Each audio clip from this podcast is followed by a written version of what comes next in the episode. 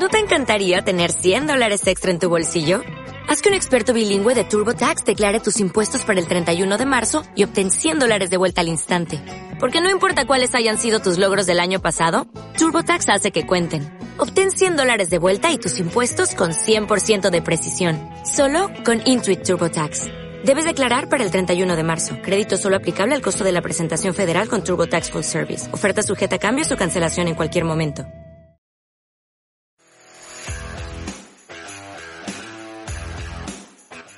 Esto es En Geopolítica, un espacio alternativo para analizar el mundo en el siglo XXI.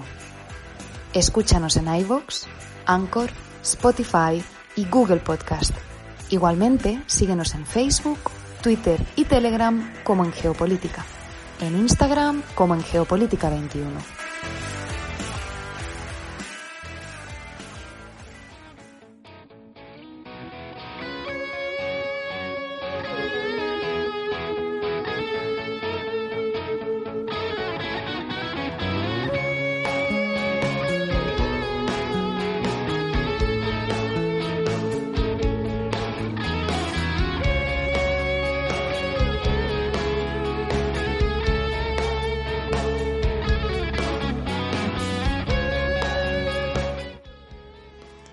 Este cover de Give Me Shelter, original de los Stones, abrimos el programa del día de hoy, domingo 20 de marzo de 2022.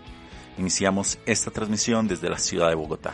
Los acompaña Fernando Galindo y les agradezco a todos los que nos sintonizan en América Latina, el Caribe y España a través de la plataforma radiolibre.cc. Igualmente, saludamos a quienes nos escuchan como podcast en estas y otras geografías en iBox, Anchor, Spotify, TuneIn, Apple Podcast y Google Podcast. Esto es En Geopolítica, un espacio alternativo para analizar el mundo en el siglo XXI.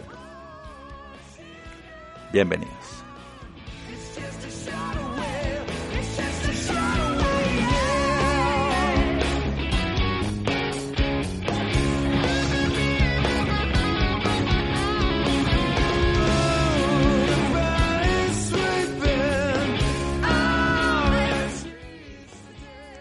Programa del día de hoy, que tendrá una duración de una hora, nos va a llevar por un recorrido analítico sobre las principales coyunturas de la actualidad internacional, analizando los hechos, los protagonistas y los datos duros.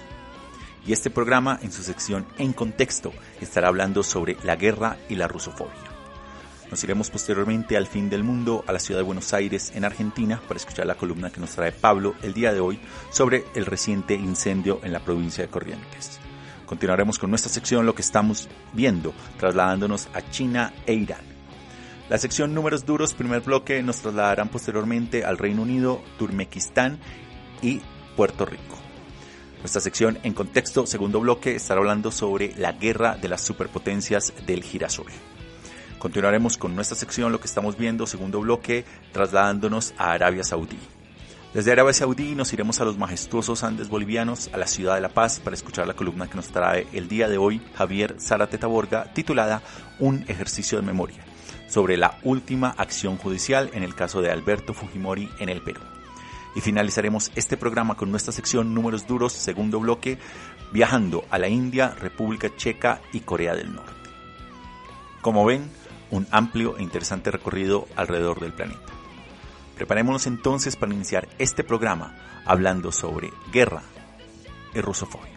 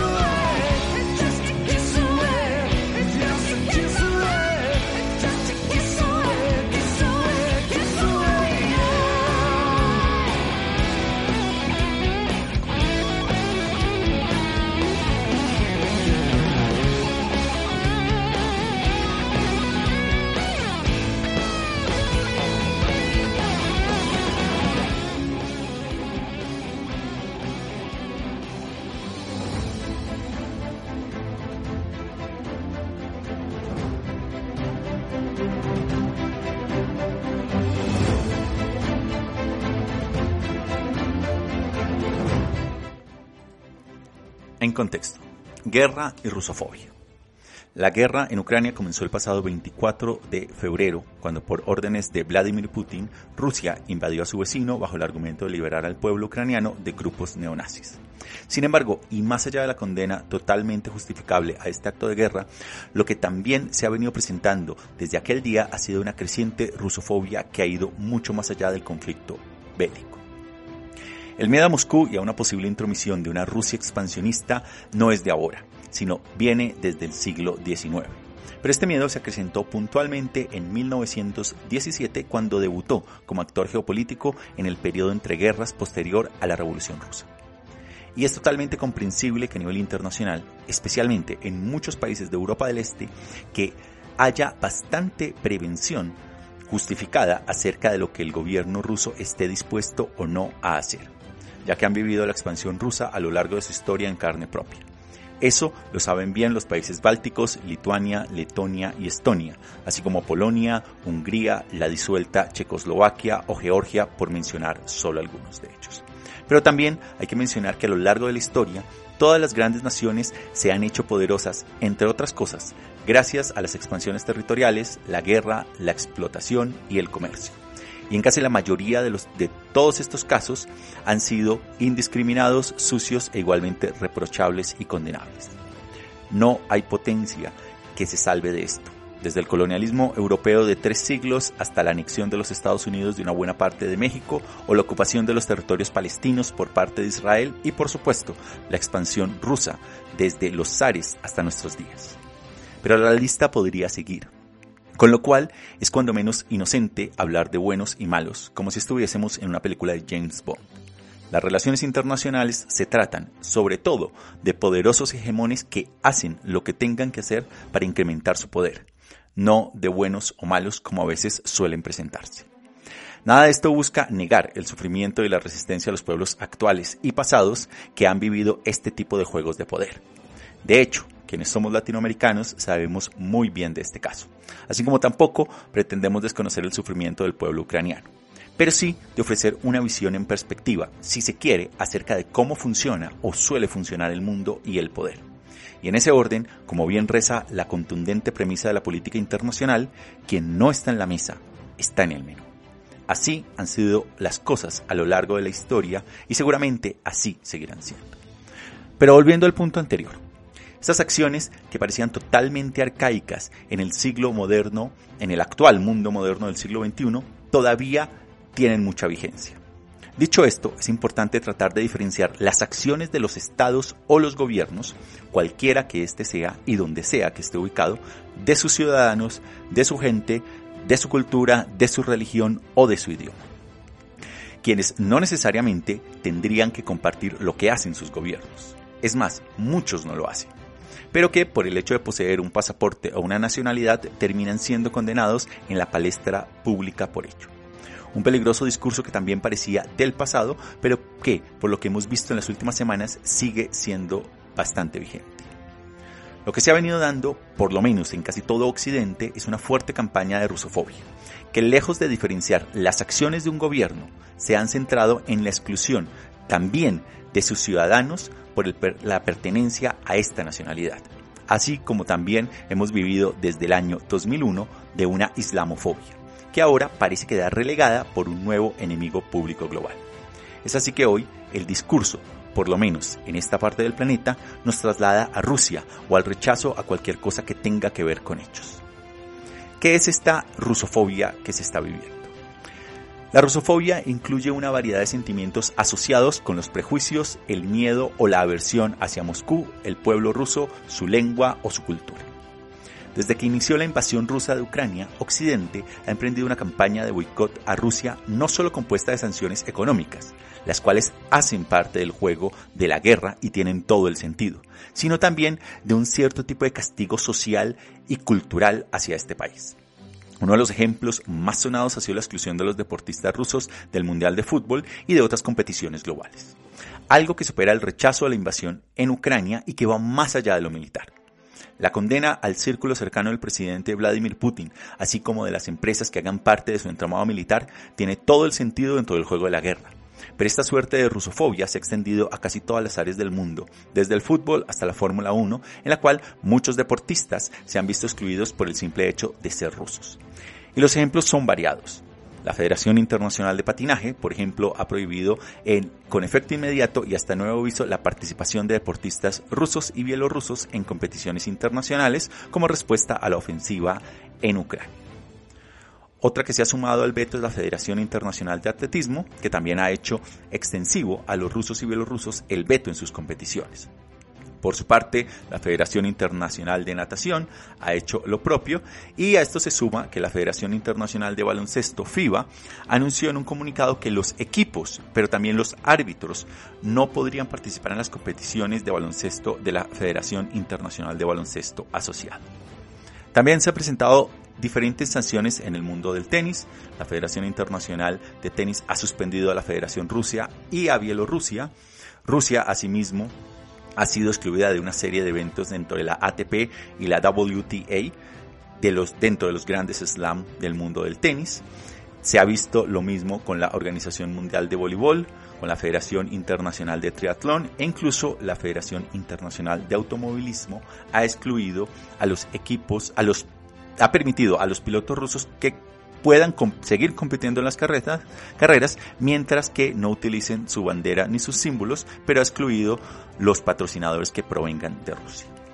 A esta serie de medidas se han unido, entre otras, la cancelación del Gran Premio de Rusia de Fórmula 1 del 2022 en Sochi. Y la lista continúa.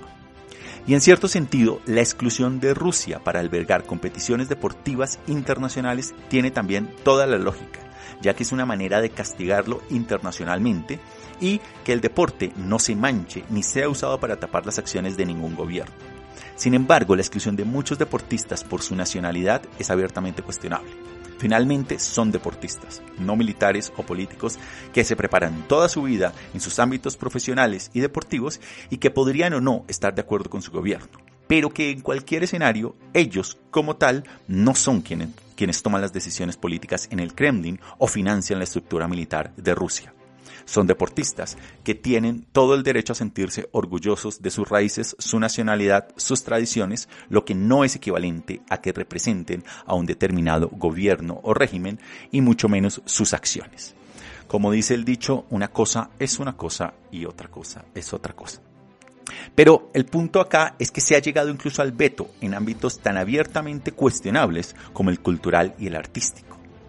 La Filarmónica de Múnich, por ejemplo, prescindió de su director titular, el ruso Valery Gergiev, argumentando que no condenó la guerra en Ucrania.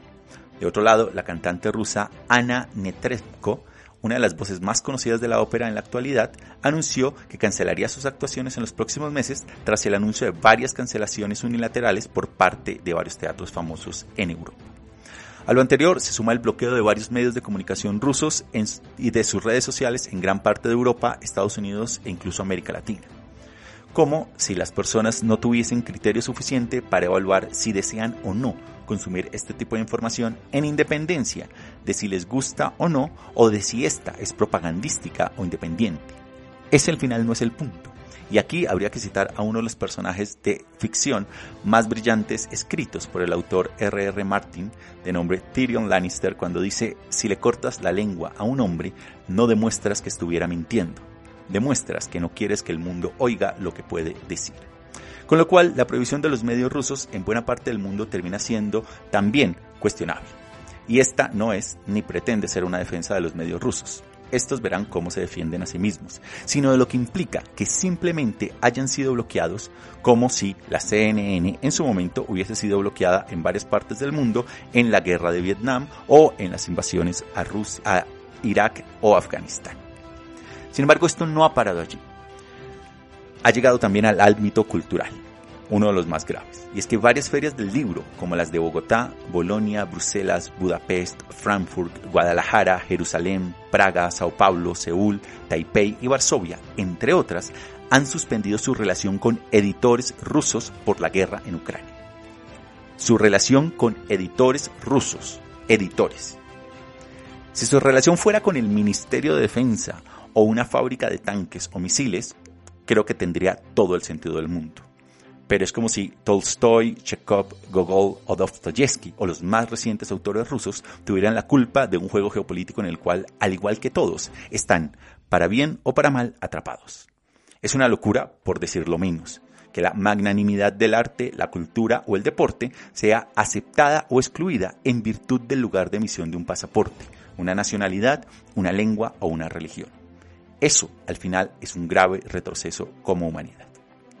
En resumen, y por último, crear un paria internacional como se está buscando con Rusia, en independencia de la condena a la invasión a Ucrania, totalmente compartida, siempre será un problema.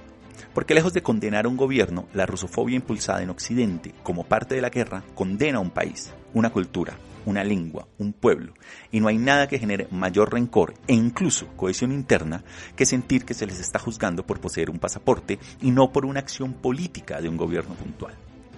Una jugada muy riesgosa que puede terminar siendo una espada de doble filo. La historia también ha demostrado que no se puede llevar a ningún país o sociedad a un callejón sin salida, porque lo que termina generando es una reacción impredecible que suele conducir a desastres peores. Ojalá este no sea el caso. Pero el mundo en el que vivimos no es de ojalás o de buenas intenciones, sino de acciones y de juegos de poder en el cual tristemente este absurdo frente de guerra termina hablando muy mal de todos aquellos que caen en este juego de la rusofobia, creyendo que excluyendo a alguien por su nacionalidad se hace justicia o se gana una guerra. En cualquier escenario, tampoco se puede olvidar que hoy hablamos de rusofobia, como hasta hace poco se hablaba de islamofobia, y no sería raro que en poco tiempo se empiece a hablar de chinofobia o sinofobia. Al igual al final, esto hace parte de los juegos del poder que marcan el mundo en el que vivimos. La guerra también se pelea en varios frentes, aunque estos otros caigan en la total irracionalidad de condenar una historia, una cultura, su arte, su literatura o su idioma.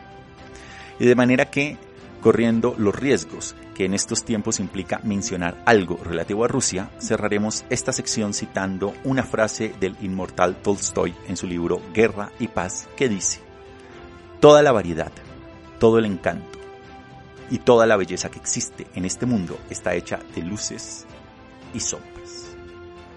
De esta manera entonces abrimos el programa del día de hoy. Vamos a irnos directamente a la ciudad de Buenos Aires en Argentina para escuchar la columna que nos trae Pablo el día de hoy sobre los recientes incendios en este país. Conectamos entonces con la ciudad de Buenos Aires. Buenos días a todos y todas, saludos desde Buenos Aires, hoy en el fin del mundo compartiendo con ustedes algunas ideas y hechos sobre un suceso climatológico ambiental de suma gravedad. En estas últimas semanas vinimos diciendo que la Argentina arde en su conflicto interno gubernamental por la posición con el Fondo Monetario Internacional, arde la relación del oficialismo con la oposición, arden las finanzas, arde la inflación. Lo que no mencionamos es que un voraz incendio provocó literalmente que se quemara el 10% de la provincia de Corrientes.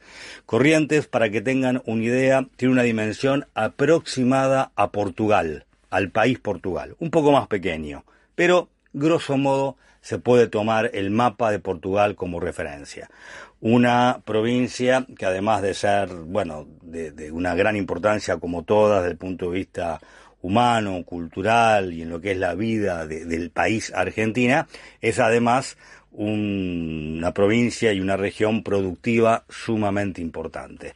El 10% de esta provincia entonces quedó bajo las llamas y la catástrofe ecológica, social, económica denunció eh, la mala capacidad del Estado argentino para responder a las catástrofes naturales. Lo que sucedió en Corrientes se podría haber anticipado porque hay épocas en el, año o hay fenómenos, fenómenos perdón, meteorológicos que permiten anticipar la posibilidad de un incendio. Sin embargo, tanto a nivel federal como a nivel provincial se falló, no se pudo prever, no se pudo controlar. Se hizo evidente que la Argentina no tenía ni eh, la, la capacidad tecnológica ni la capacidad de gestión como para responder rápidamente ante la catástrofe. Lo que sí se destacó, eso es algo que eh, señalan tanto eh, la Argentina como la provincia, como organismos internacionales, es la capacidad humana y la valentía y las ganas de los bomberos y de pobladores que salieron con medios precarios a intentar detener el fuego. Pero, de todos modos, la consecuencia es gravísima y lo que viene ahora tras eh, el incendio y unas lluvias que lograron apagar las llamas es las inundaciones. Corrientes es una, una región que, como otras de la Argentina, no ha logrado aún dar verdaderos pasos de consolidación en lo que es la prevención de las catástrofes naturales. En algunos casos la geografía, por supuesto, complica, pero en otros la falla es más a nivel humano, incluyendo como humano el acceso a tecnología, a recursos, a una coordinación eficaz. Y como suele suceder en la Argentina, mientras el drama va por un lado y hay muchas instancias que reaccionan con sensatez y con esfuerzo, en paralelo se da un debate político de pase de facturas tan patético y tan lamentable y triste como el fuego que arrasó con el 10% de la provincia.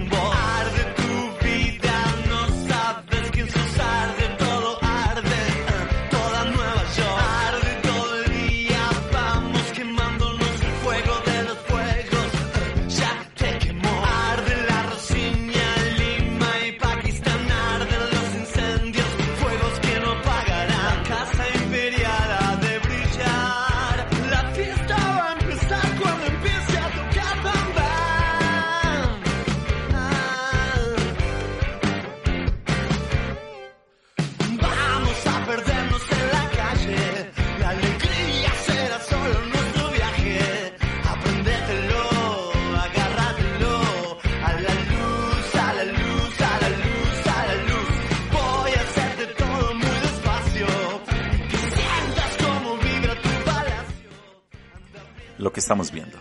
Vamos a ir a China y a Irán. Iniciamos en China. Es que el índice Hang el cual es el índice de referencia del mercado de valores de Hong Kong, cayó el martes a su nivel más bajo en seis años. Pero, ¿por qué están tan preocupados los inversores? He aquí tres posibles razones. En primer lugar, la política china de cero contagios por COVID está causando daño, impacto económico. Hong Kong tiene ahora la tasa de mortalidad per cápita más alta del mundo debido en parte a las bajas tasas de vacunación entre la población mayor. Durante el fin de semana, la ciudad sureña y centro tecnológico de Shenzhen fue bloqueada con planes para realizar pruebas a toda su población de 17,5 millones de habitantes después de que se detectaran 60 casos de Omicron. El problema es que los cierres son bastante malos para los negocios. El proveedor de Apple, Foxconn, por ejemplo, se vio obligado a suspender las operaciones en su planta de Shenzhen, que también alberga a destacadas empresas tecnológicas chinas como Huawei y Tencent Holdings. Si se prolonga la política de cero COVID, la producción se verá aún más perturbada y se crearán cuellos de botella en las cadenas de suministro. Pero también hay una segunda posible explicación, y es la represión a la tecnología. Y es que hay que recordar que el año pasado el Partido Comunista en el poder apuntado a los titanes de la tecnología en China imponiéndoles enormes multas y una dura regulación por la supuesta violación de la legislación antimonopolio. Ahora Tencent, propietaria de la aplicación WeChat, se enfrenta a una multa récord por infringir las leyes contra el blanqueo de dinero. Cuanto más incierto sea el entorno normativo, menos probable será que las inversiones tecnológicas quieran seguir los grandes tecnológicos quieran seguir invirtiendo en China. Y el tercer elemento aquí son las posibles amenazas de sanciones. Horas antes de que altos funcionarios estadounidenses y chinos se reunieran en Roma el lunes pasado para discutir sobre la guerra en Ucrania, los medios de comunicación estadounidenses filtraron que Rusia había pedido a China armas para luchar contra los ucranianos y posteriormente que China eh, hubiese estado, según esta información, dispuesta a ello.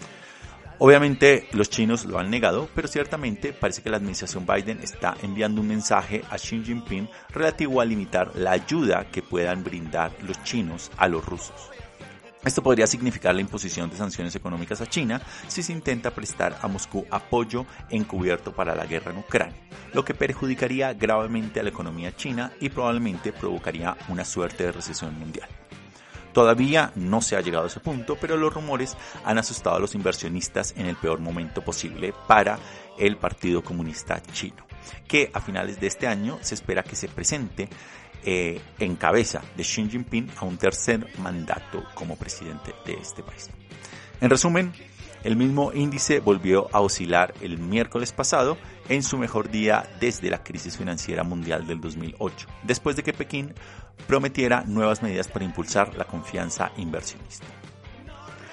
Y el siguiente país al cual nos vamos ahora es Irán, y a las negociaciones sobre la posible reanudación del acuerdo nuclear con este país que dio un gran paso el martes pasado, cuando, según se informó, Rusia retiró su demanda de garantizar de garantías que protegieran sus proyectos nucleares con Irán de las sanciones relacionadas con Ucrania. Los recientes avances en las negociaciones indican que tanto el gobierno de Biden como el líder supremo de Irán podrían llegar al sí, y, la renuncia rusa puede, podría ayudar a finalizar el acuerdo muy pronto.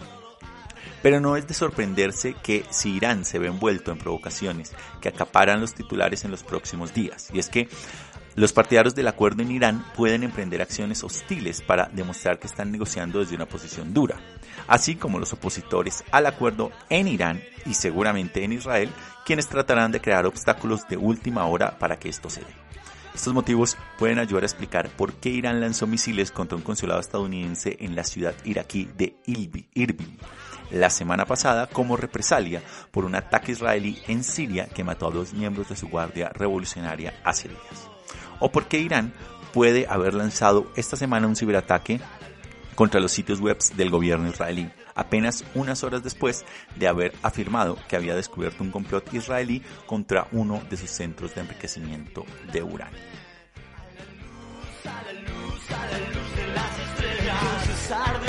down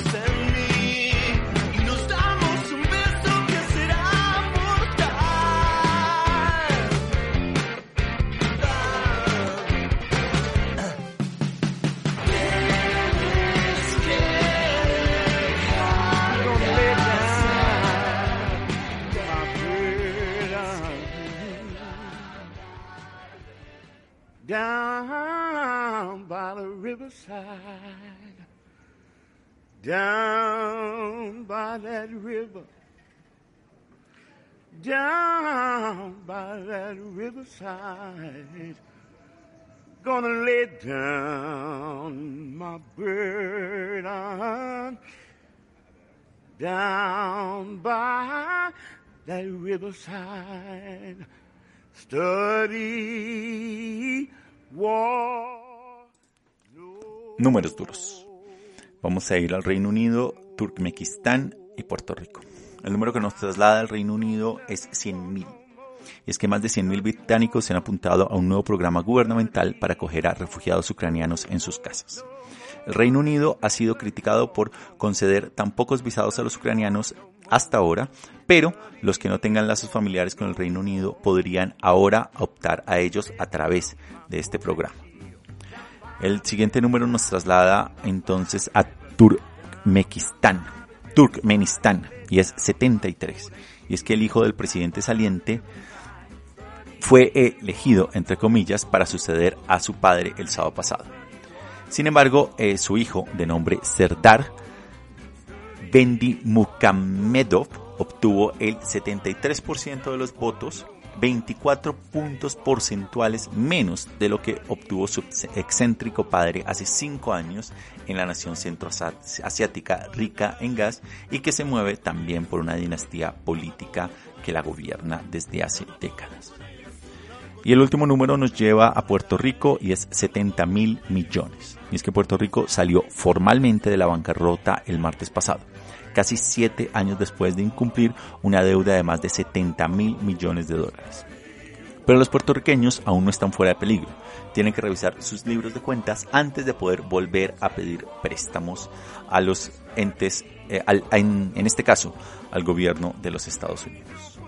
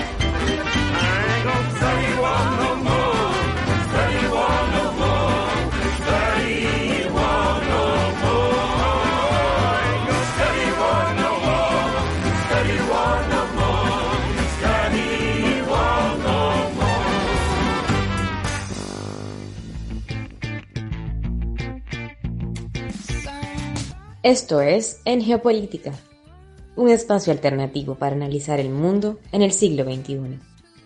Escúchanos en iVoox, Anchor, Spotify y Google Podcast. Igualmente síguenos en Facebook, Twitter y Telegram como En Geopolítica y en Instagram como En Geopolítica 21.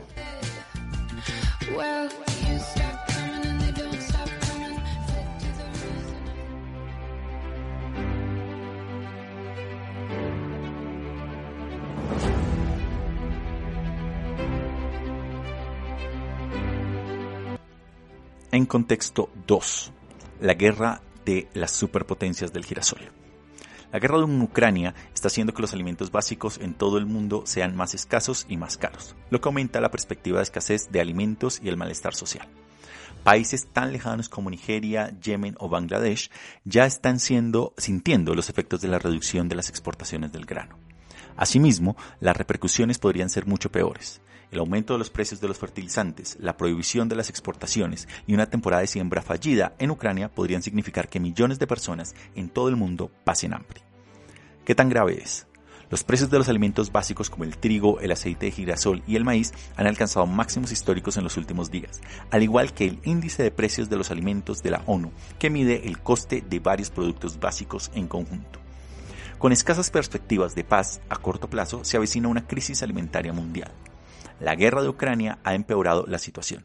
Incluso antes de la invasión rusa, el mundo se enfrentaba a un aumento de los precios de la energía, los alimentos y el transporte marítimo, ya que la demanda post-pandemia volvía más rápido que la oferta. Indudablemente, la situación en Ucrania ha agravado todo esto. Se trata de hecho de una guerra entre dos superpotencias de la agricultura. El primer exportador mundial de trigo ha invadido al quinto exportador mundial del grano. Juntos, Rusia y Ucrania suministran alrededor del 30% del trigo en los mercados mundiales. Ucrania ha prohibido por completo las exportaciones como medida de seguridad en tiempos de guerra, y las sanciones financieras impuestas a Rusia están haciendo que los compradores mundiales desconfíen de comprar sacos de trigo de este país. La banda amarilla de la bandera ucraniana, de hecho, representan los vastos campos dorados de los girasoles del país. Ucrania es el mayor exportador de aceite de girasol con más del 40% del suministro mundial. Rusia tampoco se queda atrás con una cuarta parte de este mercado. El aceite de girasol es un aceite de cocina crucial para los hogares de muchos países en desarrollo y también una, una parte importante del ingreso económico de estos países. La guerra ya ha detenido la actividad en las plantas de trituración de girasol de Ucrania, provocando un aumento de la demanda de sustitutos como el aceite de palma, que ahora están viendo cómo se disparan los precios. ¿Qué necesitan entonces los agricultores para producir trigo y otros cultivos? Además de sol, la tierra, el agua y el cuidado, se necesita carbono, abonos y mucho más. Y acá la pregunta es, ¿quién es el principal exportador de fertilizantes? Y es precisamente Rusia. Y es que Moscú ya ha prohibido las exportaciones de fertilizantes, aumentando los costes de producción para los agricultores. ¿Quién es entonces el más perjudicado? El aumento de los precios de los alimentos hace temblar la mesa en varios países, pero los más vulnerables son los que están al borde del abismo. Más de 800 millones de personas sufren ya inseguridad alimentaria, según la Organización de las Naciones Unidas, que advierte que 44 millones de personas de 38 países diferentes podrían verse abocadas a la hambruna este año. Para Oriente Medio y el norte de África es una tormenta perfecta de desafíos. Son tres o cuatro presiones diferentes al mismo tiempo, desde los precios de los alimentos y la energía hasta la inflación mundial en general. No se parece en nada a lo que se haya visto antes. En cuanto a los alimentos, la región depende en gran medida del grano ruso y ucraniano. En Egipto, por ejemplo, el mayor importador individual de trigo ruso y ucraniano, los precios del pan en el mercado se han disparado en un 50% este mes, y el gobierno ha advertido que las reservas de trigo también están disminuyendo. En el Líbano, por su parte, que es un país que ha estado además asolado por su propia crisis, se enfrenta también a una posible escasez, mientras que Libia, Túnez y Argelia se encuentran al límite.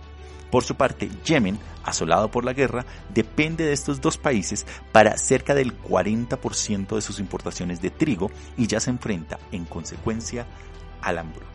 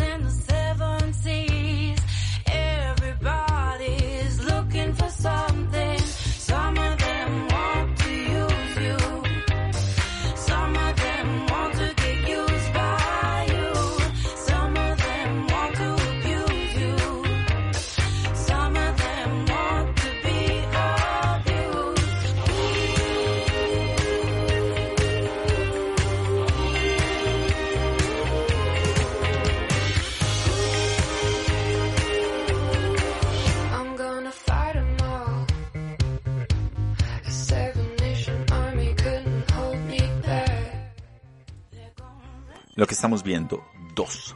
Vamos a ir a Arabia Saudí y hablar sobre los precios del petróleo. Es que los precios del petróleo se están disparando, como lo hemos comentado en varias secciones de los programas pasados. Como el crudo se utiliza para producir gasolina, eso significa que los conductores están pagando mucho más en el surtidor. Los estadounidenses podrían pagar pronto 5 dólares o más por galón de gasolina. Esto probablemente impulsará los votos republicanos en las elecciones de noviembre, ya que los conservadores culpan a los demócratas de los altos precios. ¿Cuál es este shock? Porque Estados Unidos ha prohibido las importaciones de petróleo ruso y necesita llenar el vacío restante. Gran Bretaña, por su parte, tiene planes para eliminar también la compra del petróleo ruso. Así que Occidente busca o ha buscado la, lluvia, la ayuda de Arabia Saudí. El reino, que lidera la OPEP, la Organización de Países eh, exportadores de petróleo ha respondido a las anteriores crisis del mercado aumentando el suministro de petróleo para bajar los precios de la gasolina. El problema es que el príncipe heredero saudí Mohammed bin Salman ha sido tratado por Occidente como una persona no grata por el asesinato del periodista Jamal Khashoggi, Además, el historial de derechos humanos del reino se ha visto aún más perjudicado por la reciente ejecución de 81 personas, lo que hace aún más difícil que Occidente extienda una rama de olivo. Aún así, el primer ministro británico Boris Johnson ha hecho su intento. Visitó precisamente al príncipe heredero Mohammed bin Salman el miércoles pasado en un intento de cortejar a Riyadh, pero no se anunció ningún avance importante. ¿Qué puede en ese sentido hacer los Estados Unidos? Y es que los saudíes han entendido que en este contexto tienen una gran influencia y probablemente requerirán una reunión más cara a cara de pronto entre el príncipe heredero y Biden y una conversación mucho más amplia sobre la relación bilateral antes de considerar cambios en la política petrolera. Sin embargo, un paso así expondría a Biden a críticas internas me parece poco probable, a menos en el corto plazo, que los precios del petróleo también aumenten de forma mucho más drástica.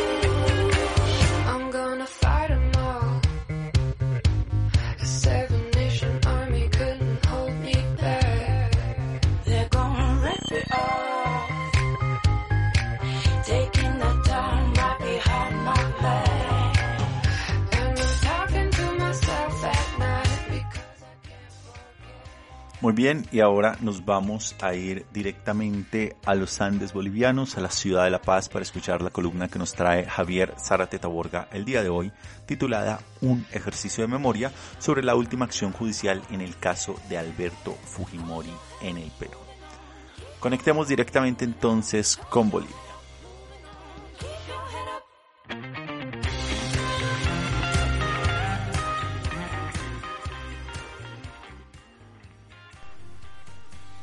Un ejercicio de memoria. Este jueves recién pasado, el Tribunal Constitucional del Perú, admitiendo un habeas corpus, repuso un beneficio que recibió hace años Alberto Fujimori. Él fue presidente del Perú por un poco más de una década.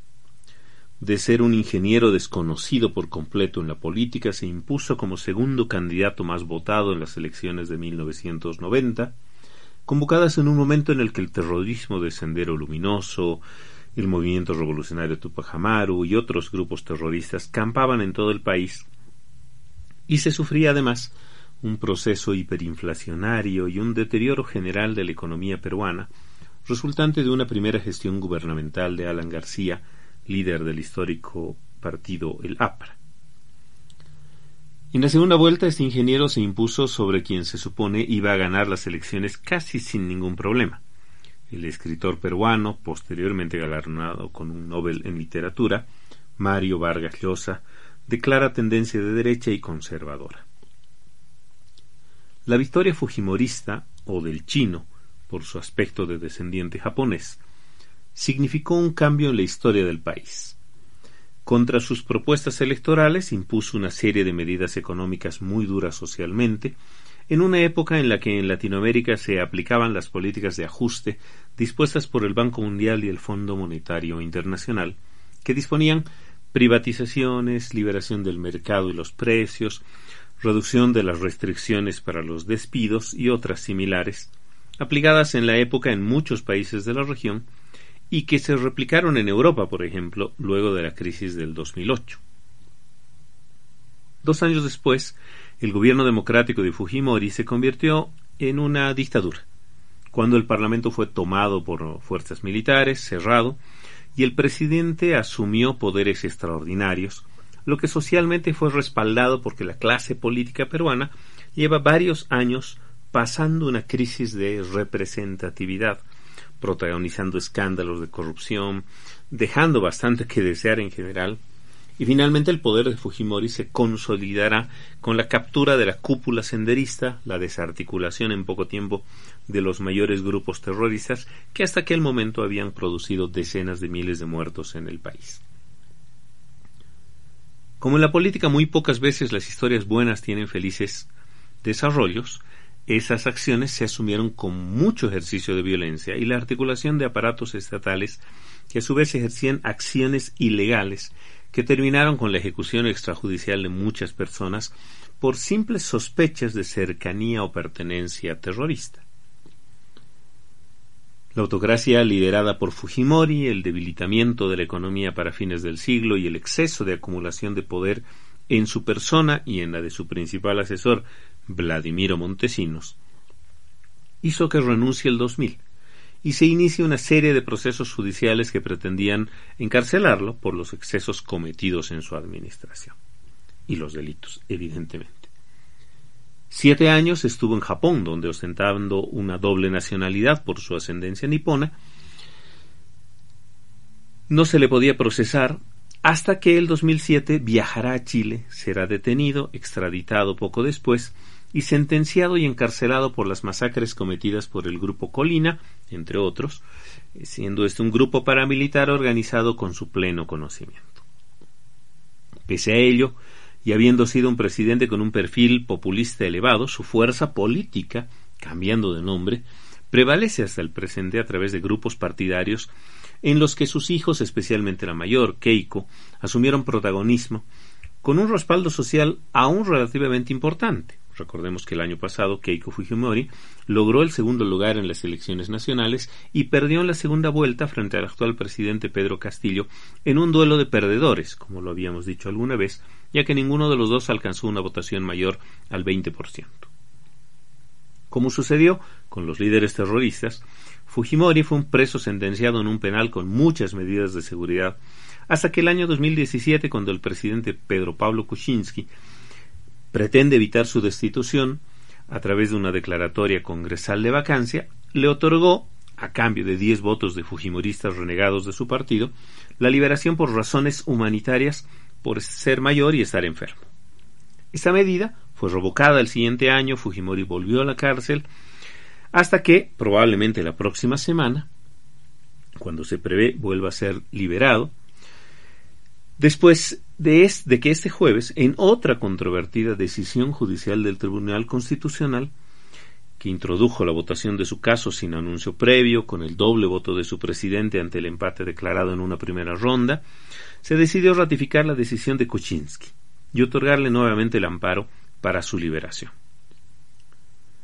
Esta historia de Fujimori refleja la crisis axiológica de la política peruana, en la que todo se vale, tanto en la administración de la economía o el combate en el terrorismo, o la otorgación de la seguridad a la gente, como en las acciones de los representantes de los órganos estatales, sean los legislativos, los ejecutivos y los judiciales, donde siempre hay un espacio de duda muy grande sobre la validez de sus actos y la fundamentación de sus decisiones.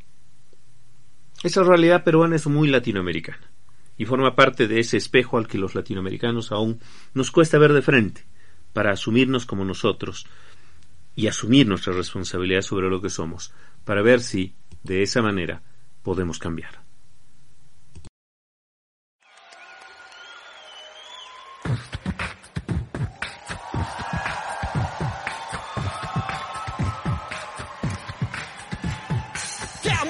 Macchino, amo il macchino, maricanena, ma sei putino, che amo il macchino, amo il macchino, maricanena, ma sei putino, che amo il macchino, amo il macchino,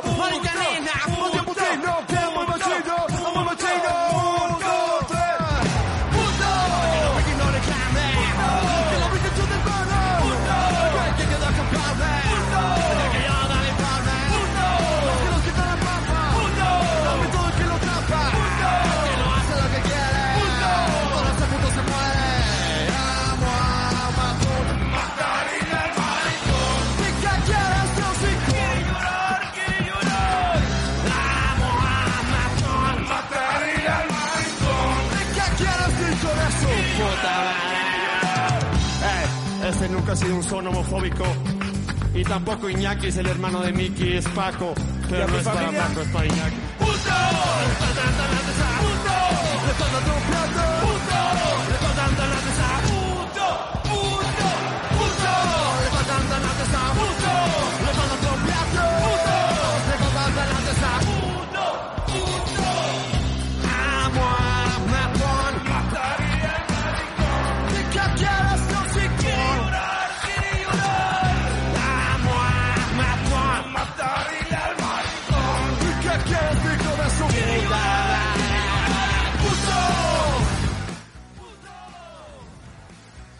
Números duros.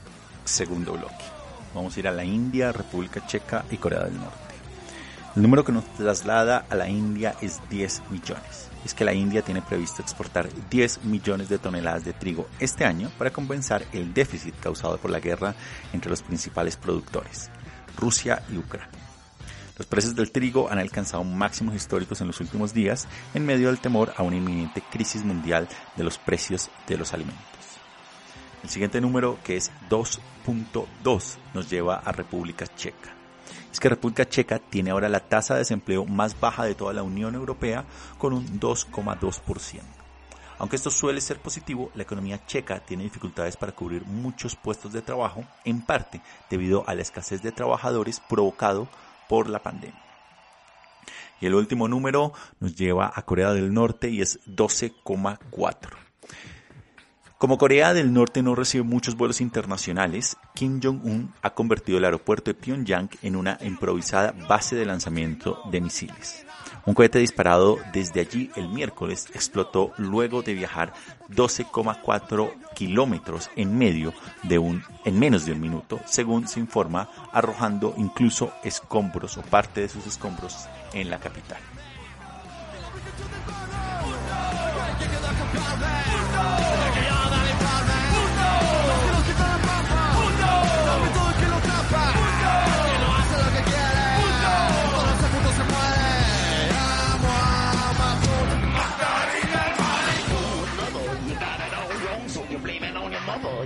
Esto es En Geopolítica, un espacio alternativo para analizar el mundo en el siglo XXI. Escúchanos en iVoox, Anchor, Spotify y Google Podcast. Igualmente, síguenos en Facebook, Twitter y Telegram como en Geopolítica. En Instagram como en Geopolítica 21.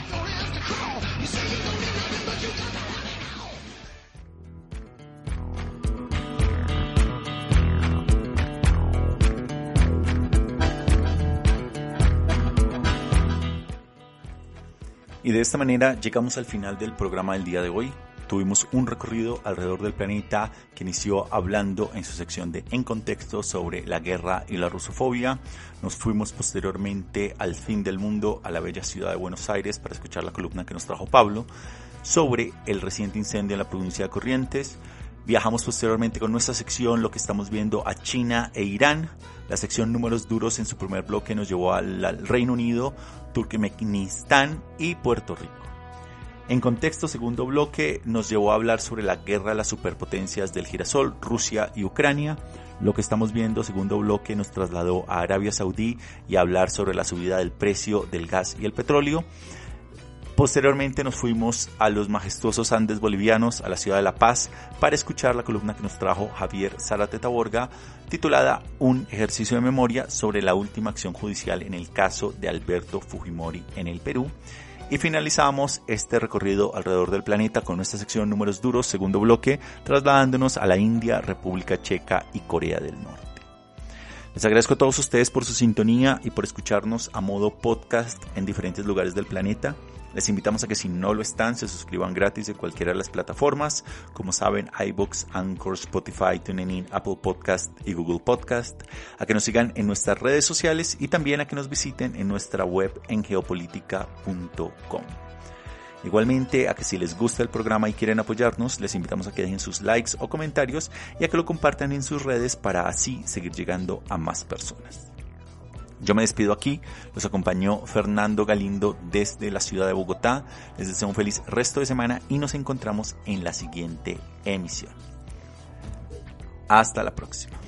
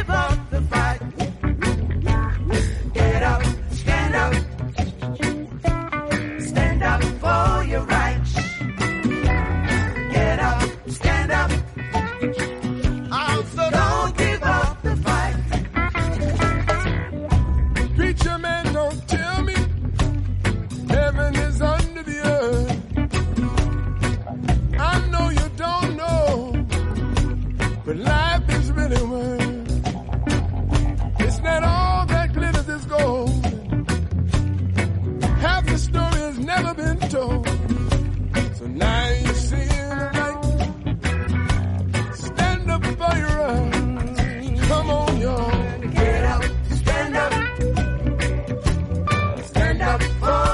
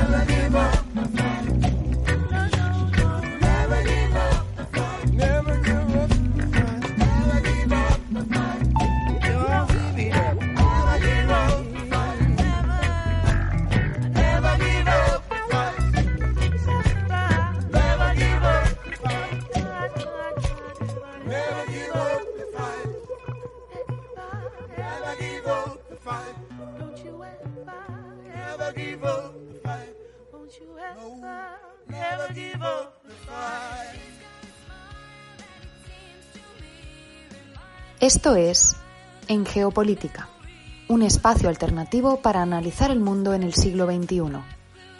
Escúchanos en iVoox, Anchor, Spotify y Google Podcast. Igualmente, síguenos en Facebook, Twitter y Telegram como en Geopolítica. En Instagram como en Geopolítica 21. O'Reilly Auto Parts puede ayudarte a encontrar un taller mecánico cerca de ti. Para más información, llama a tu tienda O'Reilly Auto Parts o visita oreillyauto.com.